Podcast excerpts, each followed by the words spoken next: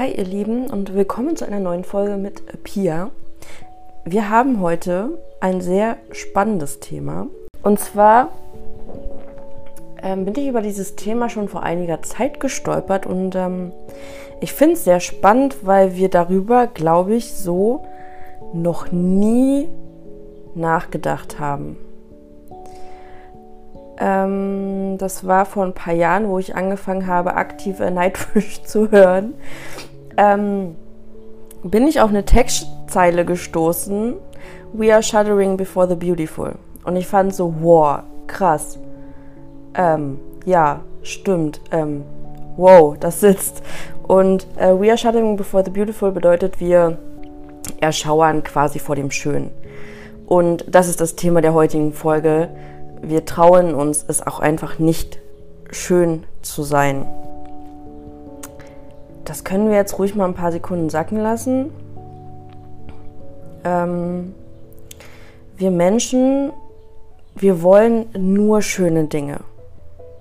Wir sind die ganze Zeit damit beschäftigt, irgendwelche schönen Dinge zu suchen, weil wir vermeintlich so unglücklich sind, weil uns irgendwas fehlt, weil die Welt so grausam ist und wir wollen diese ganzen schönen Dinge. Wir sehen irgendwelche Fotos und wir wollen genau das haben. Fun Fact ist, dass wir Angst vor den schönen Dingen haben. Warum haben wir Angst vor den schönen Dingen? Weil wir jedes Mal Angst haben, beziehungsweise wir auch genug Erfahrung in der Vergangenheit hatten, dass wenn wir schöne Dinge hatten, schöne Zeit mit Menschen, ähm, schöne Zeit im Urlaub, ähm, ne, weiß ich nicht, was Schönes gemacht, wie auch immer, was Schönes in der Hand hatten und es dann aber einfach irgendwann uns weggenommen wurde oder kaputt gegangen ist oder nicht mehr in der Form vorhanden war, wie wir es gerne gehabt hätten. Und das hat uns jetzt dazu gebracht, dass wir Angst vor dem Schönen haben. Das hat uns auch selbst dazu gebracht, dass wir Angst davor haben, selbst schön zu sein. Weswegen wir ständig irgendwelchen ähm, Schönheitsidealen hinterherrennen, nacheifern, wie auch immer. Weil unser Kopf möchte das irgendwie unbedingt. Und gleichzeitig sagt unser Unterbewusstsein aber, das können wir nicht haben, das sollten wir nicht haben, was ist, wenn wir das haben und es uns dann weggenommen wird. Das heißt, dein Kopf ist ständig damit beschäftigt, diesen Ding nachzueifern, es haben zu wollen, aber dein Unterbewusstsein ähm, lässt es nicht zu. Das arbeitet ständig dagegen und sagt dir, nein, das hast du nicht verdient, schöne Dinge bleiben eh nicht. Ähm, das ist ganz oft der Fall, wenn Menschen zum Beispiel schlechte Erfahrungen mit Beziehungen hatten oder eine wirklich auch prägende Beziehung hatten, die halt nicht so gut gelaufen ist, wie Beziehungen laufen sollen oder halt auch in Familien aufgewachsen sind, wie auch immer. Wir sind es uns nicht bewusst, dass das abläuft, aber unser Unterbewusstsein denkt, also angenommen, wir waren jetzt in einer Partnerschaft und ähm, weiß ich nicht, wir wurden laufend sitzen gelassen, wir wurden vielleicht auch belogen, wir wurden jetzt nicht ähm, so auf den höchsten äh, Thron gesetzt unser Unterbewusstsein denkt, dass das das ist, was ich verdient habe. Das heißt, dein Unterbewusstsein wird auch immer nach dem suchen, wovon es denkt, dass es das verdient hat. Dein Unterbewusstsein denkt nicht, boah, ich habe aber was viel Besseres verdient und ich, ich äh, setze jetzt meinen Standard höher und das lasse ich nicht mehr zu, bla bla. Nein, Dein Kopf möchte das, weil der das vielleicht irgendwann mal verstanden hat. Aber dein Unterbewusstsein, wenn es immer noch nicht aufgelöst wurde, wenn es immer noch nicht richtig angeguckt wurde, das Thema dahinter, sucht genau nach dem, was es vorher kannte. Weswegen wir uns oftmals immer in einem ähnlichen Kreislauf befinden, aus dem es relativ schwer ist auszutreten. So, aber Beziehung ist, darum geht es jetzt gar nicht. Es geht darum, dass, dass wir in uns schön sind. Und als ich meine Workbooks gemacht habe, war eine wundervolle Aufgabe, mit sich selbst im Spiegel zu betrachten. Und während ich das geschrieben habe und mir die Aufgaben so ausgedacht habe, also so, so ein Entwicklungsprozess, das entwickelt, also bei mir steht sowas nicht vorher immer fest, das entwickelt sich alles, während ich schreibe und während ich es mache. Und da war ich selbst so ein bisschen, wow, krass, Pia. Ähm, wenn wir uns, also es ist ein bisschen kompliziert, aber wenn wir in Strukturen aufwachsen oder auch in Beziehungen haben, egal ob jetzt freundschaftlich oder partnerschaftlich, und ähm, uns immer wieder irgendwie Menschen entgegnen und uns ein schlechtes Selbstgefühl vermitteln. Also irgendwie, du bist es nicht wert, du schaffst es eh nicht, du bist zu sensibel, ähm, warum bist du denn immer so traurig, warum guckst du denn so, ähm, warum machst du dich denn immer klein, bla bla bla. Das sind alles Sachen, die wir uns quasi überstülpen, wie so ein, wie so ein Pullover. So. Und dann guckst du dich in den Spiegel an und du siehst dich nicht. Das ist lustig. Wir sehen uns an, aber wir sehen uns nicht. Was wir sehen, ist die Emotion, von der wir denken, dass wir es sind. Äh, du schaffst doch eh nichts. Äh, warum bist du denn so traurig? Äh, ich bin heute unmotiviert. Ähm, das ist zu groß, das ist zu klein, das ist zu dick, das ist zu dünn. Das sehen wir, aber wir sehen nie uns. Und das ist eine der wichtigsten Punkte, weswegen ich es immer und jedem ans Herz legen kann, an sich selbst zu arbeiten, um diese Schichten Stück für Stück runterzunehmen. Das ist wie so eine Art Brille, die man da irgendwie aufhat, durch die man alles verzerrt sieht und nicht wirklich. Wenn du es schaffst, wirklich zu deinem Kern zu kommen, das, was du wirklich bist, ohne das, was andere dir ständig auferlegen, sagen oder was du dir auch von anderen annimmst. Das Ding ist, wir müssen sie auch vorher von anderen annehmen, bevor wir es eigentlich wirklich sind. Nur weil andere Leute das sagen, heißt das ja nicht, dass das so ist, aber in dem Moment, wo wir sagen, hm, okay, vielleicht hat die Person ja recht, ziehen wir uns diesen Schuh an, der eigentlich nicht unser Schuh ist. Ist blöd. Deswegen ist es wichtig, zu sich selbst zu kommen und sich sein eigenes Selbstbild zu erschaffen, was der Wahrheit entspricht und was nicht von außen auferlegt wurde. Und das ist schwierig, weil wir in einer totalen Illusion leben. Wir glauben das, was andere uns sagen. Besonders wenn wir das schon in den frühen Kindheitsjahren irgendwie mitbekommen haben, wo wir noch gar kein eigenes Bild von uns hatten, wo wir darauf angewiesen waren, auf das, was andere Menschen uns im Außen sagen. Da kannst du kein eigenes richtiges Ich entwickeln. Und das ist das Problem, was viele jetzt noch haben, wenn sie Mitte 20 sind, auch 30 oder selbst 50. Du hast einfach kein richtiges, akkurates Bild von dir. Und Short Story von mir, als ich damals noch in der Therapie war. Und so, Mann, und ich bin immer die, die traurig ist und ich bin immer die, die allein ist. Und meine Therapeutin meinte, nein, Frau Roche, das ist ein Anteil von Ihnen, aber es gibt noch zehn andere. Und ich dachte mir so, nee, aber ich bin doch nur dieses eine, weil ich mir dieses eine so sehr übergestülpt habe, dass ich alle anderen nicht gesehen habe. Und wirklich erst im Prozess der Therapie, im weiteren Verlauf über die Jahre, es ist nichts, was du von jetzt auf gleich schaffen kannst, auf gar keinen Fall.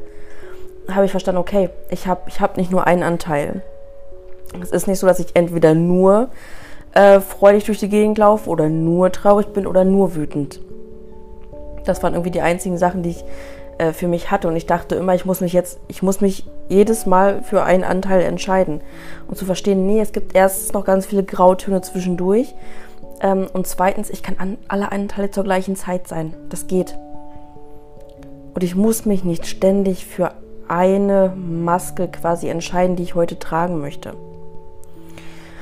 Und wenn du das verstehst, dass du mehr bist als das, was du glaubst zu sein, dass du aus sehr viel positiven Dingen bestehst, vielleicht auch aus negativen, aber dass du die negativen auch nicht mehr bewertest, sondern einfach sie als das siehst, was sie sind. Ähm, es hat einen Grund, warum ich manchmal wütend bin. Es hat einen Grund, warum ich manchmal traurig bin. Und dass einfach jeder Mensch hat diese Anteile. Und der, der zu sich stehen kann und sagen kann, ja, das bin ich jetzt gerade, der ist in einem richtig guten Bewusstsein zu sich selbst, der auch sagen kann, ich kann mich von, also davon abtrennen, zu sagen, es gibt nur dieses eine oder dieses andere, ich bin alles. Und das Gefühl, das ich gerade fühle, das bin ich ich. Es ist einfach nur ein Gefühl, das aktuell da ist. Deswegen, ich kann euch auch immer nur raten, wegzugehen von diesen ganzen Phrasen, zu sagen, ich bin traurig, ich bin wütend, ähm, ich bin neidisch, was weiß ich. Ich fühle mich gerade traurig. Das macht einen riesigen Abstand Zu sagen, ich fühle mich gerade traurig, bedeutet, ich bin ein Mensch, der die Emotionen Traurigkeit jetzt gerade fühlt. Ich fühle mich gerade wütend. Ich fühle mich jetzt gerade wütend, weil es einen Auslöser dafür gab, aber diese Wut bin nicht ich. Und Gefühle sind nichts anderes als, naja, tatsächlich wie so kleine Wölkchen, die am Himmel vorbeischwirren. Sie kommen und sie gehen. Und sie machen nicht uns aus. Und wenn du es schaffst, die Emotionen von dir zu trennen, wirklich zu sagen, okay, die Emotion ist gerade kurz da, aber sie hat nichts mit mir als Person zu tun, dann kannst du es auch schaffen, dich im Spiegel wirklich anzugucken. Ich war jahrelang Anhänger davon, ähm, viel Make-up zu tragen. Also ich finde es mega schön. Also ich, ich liebe auch wirklich Make-up, aber irgendwie habe ich es ist mir gerade irgendwie seit einem halben Jahr nicht mehr so wirklich danach. Und das Wichtige ist, dass warum mochte ich das Make-up? Ich hatte eine schöne Haut. Ich hatte vorher immer kleine Augen, die sind durch das Make-up einfach mehr vorgekommen und ich hatte eine gewisse Unnahbarkeit. Weil, also meine Make-up waren schon immer ein bisschen, naja, sagen wir, ausdrucksstärker. Und ich habe halt einfach Menschen gerne von mir weggehalten, deswegen war es ein ganz gutes Mittel dafür. So. Ähm, Make-up ist an sich einfach nur eine Kunstform. So. Und Kunst hat etwas mit, mit Ausdruck zu tun, aber nichts mit Schönheit. Und was wir verwechseln, ist, dass wir denken, dass Make-up gleich schön bedeutet. Deswegen klatschen wir uns davon jeden Tag Make-up ins Gesicht, weil wir denken, wir sind schön. Und was wir machen, ist eigentlich nur uns ausdrücken. Okay, was will ich denn gerade mit dem Make-up sagen? Was will ich denn vielleicht auch gerade verstecken? Was, welche Fassade will ich denn nach außen aufbauen? Was möchte ich denn, was die Leute gerade von mir denken, weswegen ich das nutze? Das hat nichts mit uns, mit, unserer, mit unserem wahren Ich zu tun. Mir ist gerade, als ich äh, die Gedanken für die Folge gemacht habe, dabei aufgefallen, dass das Schönheitsideal, also jetzt, jetzt wechselt es ja langsam so ein bisschen, aber lange Zeit waren es ja so diese sehr, es ist jetzt meine These, die ich aufstelle, die mir gerade ähm, angekommen ist bei mir, ähm, dass diese ganzen Models so super, super dünn sein müssen. Und wenn du so einen Menschen entgegenstehst oder gegenüberstehst, wirkt diese Person auf dich mega zerbrechlich. Und schön. Und ähm, jetzt ist der Punkt, wo es ein bisschen emotional wird. Zerbrechlichkeit ist das, was wir schön finden. Zerbrechlichkeit ist das, was wir an anderen Menschen schätzen. Zerbrechlichkeit ist das, was uns Menschen menschlich macht. Ich meine damit nicht die körperliche oder physische äh, Zerbrechlichkeit, sondern die emotionale. Was heißt das? Ähm, uns wurde ja immer eingetrichtert, nicht so viele Gefühle zeigen, so dieses sehr starke Bild nach außen zeigen. So, ich bin eine Person, der du nichts anhaben kannst. Ich bin stark und unnahbar. Allerdings wirkt das wiederum auf viele eher einschüchternd und erschreckend. Was ich jetzt damit sagen will, ist, dass wir Menschen Gefühle haben, dass wir Menschen Gefühle zulassen sollten und können und besonders fühlen müssen. Wenn wir uns anderen Menschen gegenüber authentisch zeigen und authentisch bedeutet in all, also mit allen Anteilen, mit dem Anteil, der freudig ist, mit dem Anteil, der andere zum Lachen bringt, mit dem Anteil, der traurig ist, mit dem Anteil, der wütend sein kann, mit dem Anteil, der gerade nicht weiß, wie er eine Situation handeln kann. Wenn wir uns so anderen Menschen zeigen und uns zerbrechlich zeigen, dem anderen die Möglichkeit geben, dass er uns theoretisch zerbrechen könnte, wenn er was Falsches sagt. Wenn wir uns verletzlich zeigen, das ist das, was schön ist. Das heißt nicht, dass das immer gut ist, also dass sich das gut anfühlt, aber das ist das, was uns im Außen schön macht. Wenn wir dastehen können und sagen, ja, ich bin zerbrechlich, nein, ich bin gerade nicht die Starke, ich bin jetzt gerade zerbrechlich. Ja, ich habe Gefühle, ich könnte gerade anfangen zu heulen. Ähm, ja, ich habe Gefühle, ja, das hat mich verletzt. Ja, es gibt da einen wunden Punkt, den ich habe. Und ich teile ihn mit dir, weil mich das menschlich macht, weil ich das Ich bin. Das ist das, was Menschen schön finden. Und das ist das, was wir uns nicht trauen zu sein, weil wir denken, Menschen finden das nicht schön. Aber warum finden Menschen dann diese ganzen Models schön, die wirklich sehr knochig, sehr zerbrechlich aussehen, weil dieses Zerbrechliche schön ist. Jetzt gehen wir langsam dahin, wo man sagt, okay, die Curvy-Models, die meistens gar nicht so curvy sind, aber anderes Thema, ähm, die sind schön. Aber warum?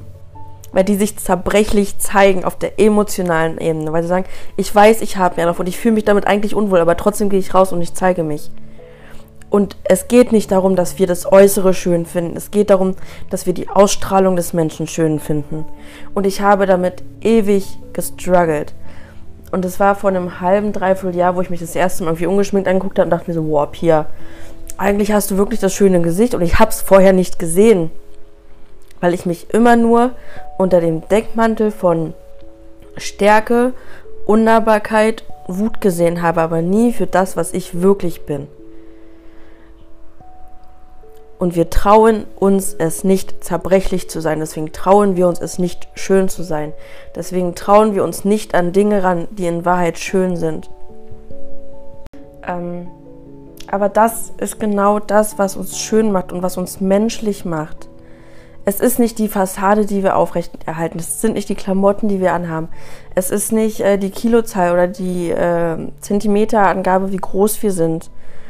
Es ist nicht unsere Haarfarbe. Es ist unser Ich, das uns schön macht. Wie ich darauf gekommen bin, auf dieses Thema, ist übrigens spannend, weil ähm, aus spiritueller Sicht haben halt ein paar Mehrfunde ähm, auf den Knochen halt mehrere Ursachen, aber eine ist davon, sich nicht trauen, sich schön zu zeigen. Also es hat auch sehr viel mit Weiblichkeit zu tun, darum geht es ja auch jetzt in den nächsten Folgen. Ähm, aber es sich nicht trauen zu können, schön zu sein. Ich meine, wie absurd ist das? Ich meine, wir suchen ständig irgendwas, was uns nicht passt. Und wir wollen das verändern und das schön machen. Aber die Wahrheit ist, dass wir Angst davor haben, schön zu sein. Weil wir uns dann im Außen angreifbar machen. Das wollen wir nicht. Und ich finde, es ist aber ein wichtiger Punkt, wieder dahin zu kommen, zu sagen, doch, ich stehe zu mir und ich bin schön und ich bin nicht nur schön, äh, schön, ähm, schön von außen, sondern ich bin gerade schön von dem, was innen ist. Und die Ausstrahlung, also die Aura, das, was du nach außen, also was andere Leute merken, ist der Wahnsinn. Ich reagiere halt immer relativ allergisch auf ähm, Menschen, die so sehr unauthentisch sind und versuchen, irgendwas darzustellen, was sie in Wahrheit nicht sind, weil sie dadurch versuchen, vermeintlich schön zu sein. Und für manche Menschen klappt's. Und ich denke mir immer, warum sehen Menschen nicht, dass dahinter so eine Anstrengung ist, unbedingt schön zu sein, was am Ende nichts mehr mit Schönheit zu tun hat, sondern was dieser oberflächlichen, kratzenden Schönheit irgendwie nahe kommt. Man denkt so, wow, schön, aber da ist kein Tiefgang drin. Da ist kein Tiefgang drin das ist so, als hättest du, das hört sich jetzt echt bescheuert an, ne? Aber angenommen, du hast eine Packung, ich weiß nicht, irgendeine Packung, keine Ahnung, Tiefkühlobst. Und denkst dir so, wow, das Bild ist aber schön. Und dann machst du es auf und da drin ist einfach nichts. Nichts. Und dann gibt es andere Tiefkühlpackungen. Also man könnte jetzt ein durchaus schöneres Beispiel bringen als ich, aber das tut jetzt nichts zur Sache. Ähm, und dann gibt es Tiefkühlpackungen, wo du denkst, hm, ja, irgendwie richtig, also so richtig ansprechend finde ich es gerade nicht, aber irgendwas zieht mich doch daran. Und dann, dann gucke ich in diese Packung und denke mir so, wow, was für schöne Früchte da drin sind. Und genau das ist es. Es geht nicht um das, was wir im ersten Augenblick schön finden, sondern das, wo wir uns nicht rantrauen, wo wir denken, hm, ja, irgendwie schön, aber irgendwie auch ein bisschen beängstigend. Hm, und das ist der Punkt, wo wir einsteigen müssen und sagen, das ist schön, das, was da drinne ist, ist schön, das, was in mir ist, ist schön. Und das hat jeder Mensch. Jeder. und das ist der Punkt, den wir auch einfach irgendwie verstehen müssen. ähm, wie, wie sage ich das jetzt? Aber ich drehe mich im Kreis, ich weiß, aber wir müssen uns trauen, zerbrechlich zu sein. Und das mag im Außen vielleicht nicht immer schön aussehen, aber es ist authentisch. Und die Authentizität, das ist das, was schön ist. Wir müssen es uns trauen, schön zu sein. Und das sind wir dann, wenn wir wir selbst sind, mit allen Anteilen und nicht nur die, die wir vermeintlich gerade gut finden.